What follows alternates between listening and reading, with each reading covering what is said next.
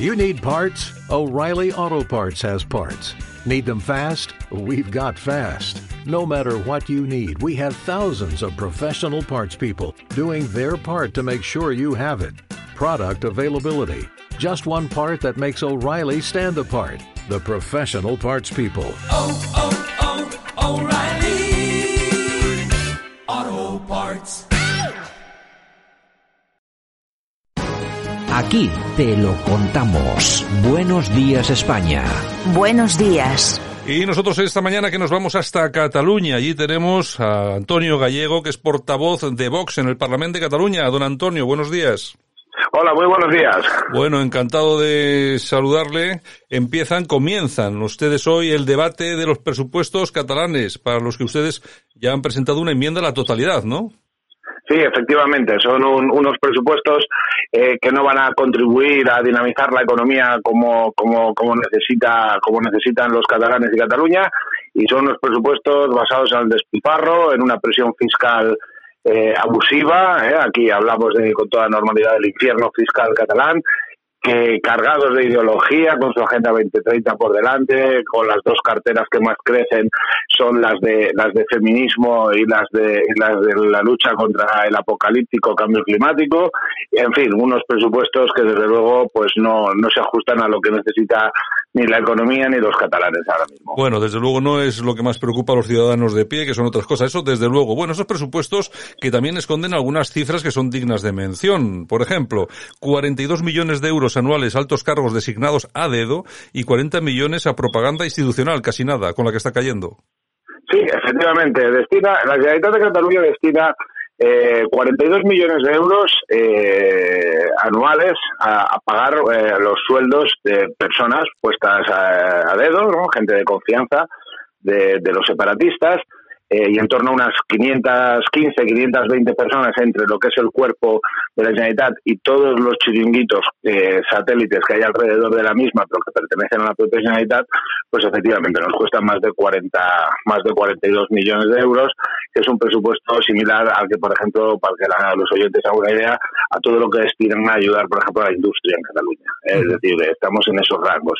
Y luego, efectivamente, la propaganda, la propaganda política es es, es descomunal en Cataluña, ¿no? Entonces, eh, más de 40 millones de euros anuales eh, que han ven- han venido creciendo desde los últimos años, a partir del año 17 especialmente, donde la publicidad la propaganda institucional para comprar a medios de comunicación afines, pues cada año sigue sin parar eh, creciendo, ¿no? Y esto, desde luego, pues en un contexto con tanto con tanto paro, con tanta miseria, con las colas del hambre como están, con las listas de espera en dependencia y en sanidad más altas de España, pues para nosotros es un insulto. Y es otro de los argumentos que utilizamos pues para presentar esta enmienda a, la totalidad de los presupuestos separatistas. Y bueno, y hablando de medios de comunicación, eh, ustedes desde Vox también han denunciado que se van a destinar 250 millones de euros para TV3, lo mismo que para el conjunto de partidas destinadas al turismo y al comercio en Cataluña. Efectivamente, sí, sí, efectivamente. Eh, no, hay dos programas, hay dos programas de, digamos, mm, para, para atender las necesidades del comercio eh, y el turismo en Cataluña que suman alrededor de, esa cifra, efectivamente, de 250 millones de euros, que es lo que la Generalitat de Cataluña invierte en mantener ese minarete de odio, eh, división y- y- y supremacismo lazi eh, eh, que es TV3. Eh, de- nosotros desde el día uno de legislatura estamos luchando, estamos reivindicando eh, el cierre de esta, de esta televisión, porque es una televisión, en fin, que solamente genera confrontación y división, social, y es que encima nos cuesta, perdóname la expresión, un riñón. Y, y- y desde luego, pues eh, vamos a seguir en esa, en esa línea, lo prometimos en campaña y ahí continuaremos. Efectivamente. Bueno, desde Vox también eh, han puesto de manifiesto que Cataluña lidera las autonomías con más chiringuitos y entes ideológicos. Esto es cierto porque cada vez tenemos más noticias relacionadas con todo ese tipo de cosas, ¿no? Sí, sí, sí, sí, efectivamente. Tanto la, la- la- el método para sumar el número de chiringuitos eh, que utiliza el Ministerio de Hacienda, que habla de 360 chiringuitos eh, que dependen de la Generalitat, pero que no son eh, exclusivamente la, la Generalitat de Cataluña, tanto como el método que utilizan los propios separatistas, que también hablan de más de 200, eh, de, de 205 chiringuitos, da igual la metodología que utilices. En cualquier caso, efectivamente, Cataluña es la región de España con más con más chiringuitos, ¿no? Y, y, ¿Y por qué nos preocupa eso? Porque son, al final, entes paralelos, entes que lo que tratan es de, de crear lo que ellos denominan estructuras de Estado, es decir, si en España hay una agencia estatal de meteorología, aquí en Cataluña hay una exactamente igual, si en España hay una agencia de protección de datos, ellos la replican exactamente igual, es decir, es el Instituto Nacional de Estadística Español, pues ellos lo replican aquí exactamente igual en formato catalán, es decir, todos los entes mm, que puede usted imaginarse en el ámbito español, ellos los replican automáticamente, eh, los llenan de, de amiguetes con lazo amarillo en solapa, incrementan el déficit, incrementan las duplicidades, la burocracia, la empresa y los ciudadanos acaban hasta el gorro de, de- peregrinaciones estúpidas y absurdas a la hora de hacer trámites y, y engordan las plantillas de personal de la Generalitat de tal manera que el gasto al final corriente se acaba disparando. Por lo tanto, eh, todas estas cuestiones que al final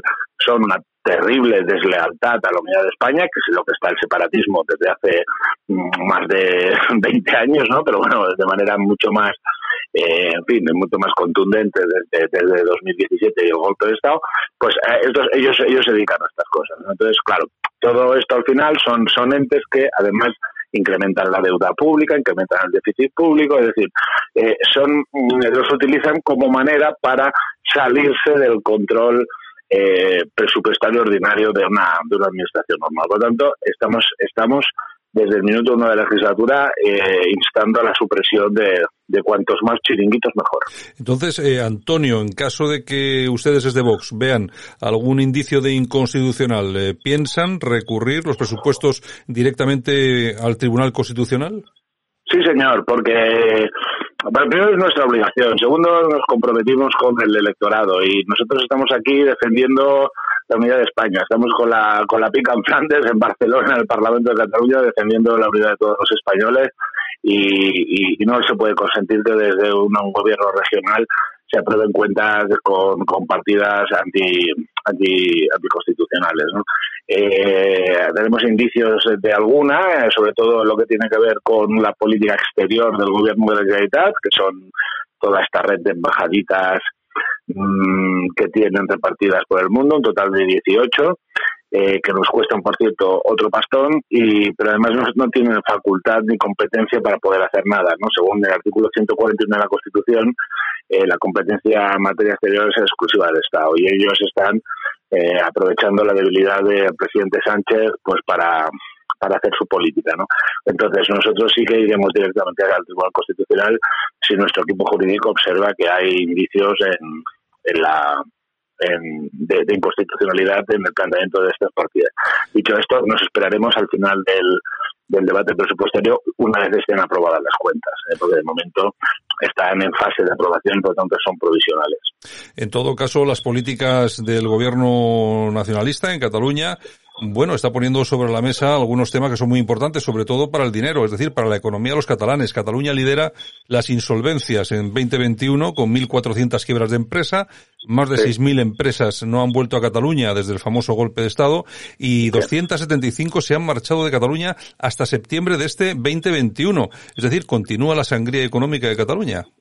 Sí, sí, sí. Nosotros aquí hablamos de, de la palabra. Ellos buscaban independencia y solo han encontrado decadencia. Es decir, efectivamente, el tejido industrial catalán, por diversos motivos, pues eh, cada vez está más, más deprimido, cada vez hay menos empresas y que tienen otro, a- alicientes a buscar eh, otras ventajas de, de carácter económico, fiscal o de estabilidad económica en otras regiones de España, ¿no? Entonces, efectivamente, cada vez hay menos empresas en Cataluña, las que se fueron tras el golpe de Estado en octubre no volvieron, tampoco volvió, volvieron los 34.000 millones de euros que se fueron de Cataluña ese octubre negro de 2017, ¿no? Por el miedo al, al, al golpe de Estado. Eh, y efectivamente, claro, vivimos en una comunidad autónoma con la presión fiscal más alta de España, con la inestabilidad política más alta de España. He de recordar que, por ejemplo, los últimos seis años solamente se han aprobado dos presupuestos, que los últimos diez eh, nunca habían presentado unos presupuestos en plazo, donde cambian las leyes cada dos por tres. De hecho, mm, hoy vamos al debate de, de totalidad del presupuesto de la Generalitat de Cataluña y todavía no sabemos qué partidos van a apoyarlo, porque hasta antes de ayer los antisistemas de la CUP eran los socios de referencia del, de Esquerra Republicana y de, de Junts per Cataluña y en este fin de semana se han despachado con que no los apoyan. Y ahora está Pere Aragonés, presidente de Lleida, mendigando contracorriente y contrarreloj el, el, el, el apoyo de los comunistas de Podemos. ¿no? Por tanto, esto es lo normal en Cataluña. El, el, el desorden, el caos, eh, la improvisación y la irresponsabilidad en definitiva. Entonces, ¿qué hacen las empresas? Se van, porque dicen, oye, mm, no hay, no hay futuro aquí. ¿Eh? Así de, así de claro. Bueno, y además que se habla muy poco, sospechosamente, se habla muy poco de corrupción, de toda la corrupción que se ha vivido en, en Cataluña. Bueno, hemos asistido últimamente a esa subasta de las sedes de Convergencia y Unión, que se, que se va a producir en breve, o por ejemplo, al famoso asalto al camión blindado en el que un grupo de encapuchados eh, robaron todo el material, los PCs, teléfonos móviles y tal, de la familia Puyol, que estaba relacionados pues con el saqueo económico que habían, que habían realizado. Es sospechoso que se hable tan poco de toda esta corrupción, ¿no? Eh, te prometo que eh, ayer estuve yo pensando sobre eh, esta cuestión precisamente y comparto absolutamente contigo el, el enfoque. ¿eh? Es decir, eh, para la corrupción que hay en Cataluña poco se habla. Poco se habla y hay un hay una omertá ¿eh? que decían los los sicilianos, ¿no? Hay una omertá de diferentes con diferentes vectores, ¿no? Con diferentes líneas de, de influencia que, que, hacen que efectivamente todas estas cosas duren muy poco en lo que es el, panorama mediático ¿no? Eh, general. ¿no? Y, y, es preocupante. Yo tengo también esa sospecha. A mí me gusta ser una persona muy prudente, no me gusta nunca acusar a personas de delitos, por supuesto, si no, si no tengo pruebas, pero aquello sí que te da, sí que tengo la mosca detrás de la oreja, si me permite la expresión, con, con, con ciertas cosas. Y luego también veo en mi, con mi, desde mi faceta, digamos, de economista, pues veo que, hombre, pues que, de, ejecuta muy poco presupuesto en la oficina antifraude, veo que la, el Tribunal de Cuentas catalán también ejecuta muy poco su presupuesto, es decir, no se están gastando todo lo que tenía atribuido, ¿no? Eh, en fin, me parece que no hay muchas ganas de buscar cosas, ¿eh? efectivamente. Pero bueno, ahí, ahí me quedo porque, en fin, no, no, no puedo yo ni siquiera, ni voy a ir, digamos, a acusar a nadie de nada y, y sí que efectivamente pues, ves cosas en el día a día que dices, oye, aquí está, aquí está pasando algo. Y mientras tanto, eh, don Antonio, que seguimos con la imposición separatista, hemos conocido también en las últimas horas que un libro de texto validado por el, por el gobierno de Cataluña catalogaba a Cataluña como un país dentro de la península, igualándolo a Portugal, Andorra o a la misma España. Seguimos en esto, eh, no se pasa, cada día conocemos una noticia de estas, de lo mismo que Colón era catalán y este tipo de cosas. Vamos a ver, ¿no hay forma de hacer frente a todo esto? Mira, perdóname, están, están chiflados. Es que no, no, no, no, no hay, no, no, no, de verdad. Es que yo ya llego un momento, mira, a intentar mantener un poco la compostura, un poco el equilibrio en Cataluña, es que llega a ser muy complicado cuando ves todas estas cosas de que uno se cree que uno dice que Colón era catalán, el otro que si Beethoven también lo era, yo qué sé. Es que, de verdad, es que hay muchas veces tienes que intentar digamos, no tomártelos muy en serio, porque si te lo tomas muy en serio, al final acabas formando parte de ese club, ¿no? Esto me recuerda a la película aquella de Abridor sobre el lío del cuco, ¿no? Que estaba Jack Nicholson en el psiquiátrico y dice, oye, pero él estaba sereno, entonces, bueno, si al final te dejas llevar por la corriente, acabas peor que los que estaban antes que tú, ¿no? Entonces, cuidado, cuida con eso. Y, y ahora un poco más en serio, la, efectivamente, el adoctrinamiento separatista en los colegios de la escuela sigue, sigue estando vigente, ¿no? Eh, como bien decías, eh, los, en algunos libros de texto eh, sitúan a Cataluña como un, un, país independiente dentro de lo que es la península ibérica, efectivamente. Hemos llegado a ver eh, estos días también pues cómo utilizan los gentilicios de, de, de, nuestros compatriotas, por ejemplo, madrileños, aragoneses, andaluces. Ellos dicen que estos gentilicios son... Eh, eh, son en referencia a, a, a personas extranjeras. Es decir, sí. ellos hablan de los madrileños como extranjeros, ellos hablan de los andaluces como extranjeros en algunos libros de texto. Hemos, hemos visto a una, a una asociación como Plataforma por la Lengua instando a, las familias a, a, a, espiar a los niños para que para, para saber si hablan catalán o castellano a la hora del recreo. Hemos visto al consejero de educación que se llama González, es muy independentista, pero se llama González, Y, y, que está, pues, en fin, eh, instando a, a, los profesores a, a, que cambien, o sea, a, perseguirlos si dan las clases universitarias en, en castellano. Es decir, todas estas cosas eh, son el pan nuestro de cada día aquí en Cataluña y, y desde luego, si algo podemos estar orgullosos y con la conciencia tranquila, es que Vox desde el minuto uno de, la legislatura está ahí enfrente, está enfrente y por descontado, eh, con muchas ganas de llevarnos a todos estos atrapas para adelante, ¿eh? si me permiten la expresión, y si cometen algún delito, em, saben que Vox es el partido que se los lleva para adelante y se los lleva a los tribunales. ¿eh? Entonces, ahí estamos un poco, creo que marcando un poco las líneas las líneas rojas de hasta dónde pueden llegar. Pero bueno, en cualquier caso, bueno, es complicado tener, digamos, centrados a los que es imposible tener centrados. Bueno, y una última pregunta, porque sé que hay muchos españoles preocupados por esto, y es eh, por el, no sé, el posible cierre de la comisaría de, de, de Layetana. De Vía Layetana. De Vía Layetana, que es todo un símbolo eh, allí en Cataluña, pero parece ser que se han puesto todos de acuerdo, incluso el Partido Socialista, para cerrarla. Yo no sé si esto ya está avanzado o ustedes eh, tienen alguna noticia más. Bueno, nosotros eh, efectivamente, para la gente que nos escuche de otras partes de, España, ¿no? Eh, la Vía Layetana es una vía principal de, Barcelona. Allí hay una histórica comisaría de Policía Nacional. Durante los eh, meses duros del, del, proceso separatista, era el lugar de, de peregrinación de todos los separatistas y donde cometían todos sus actos vandálicos, quema de contenedores, de calles, de comercios que hemos podido ver a lo largo de estos últimos años por televisión. También los constitucionalistas eh, fuimos varias veces allí a, rendir homenaje a, nuestra Policía Nacional y eh, en ese lugar. Entonces los separatistas, eh, sabiendo, digamos, que eso es un lugar que, el constitucionalismo y los españoles de bien en Cataluña, pues lo, lo, contemplamos con cariño, ellos que proponen cerrarlo cerrarlo y convertirlo en un museo creo que le llaman de la memoria democrática o contra la represión, bueno, una cosa de estas de la memoria histórica para decir que ellos eran, siempre han sido muy buenos y los de enfrente somos malos, malísimos, ¿no? Lo de siempre de la memoria histórica.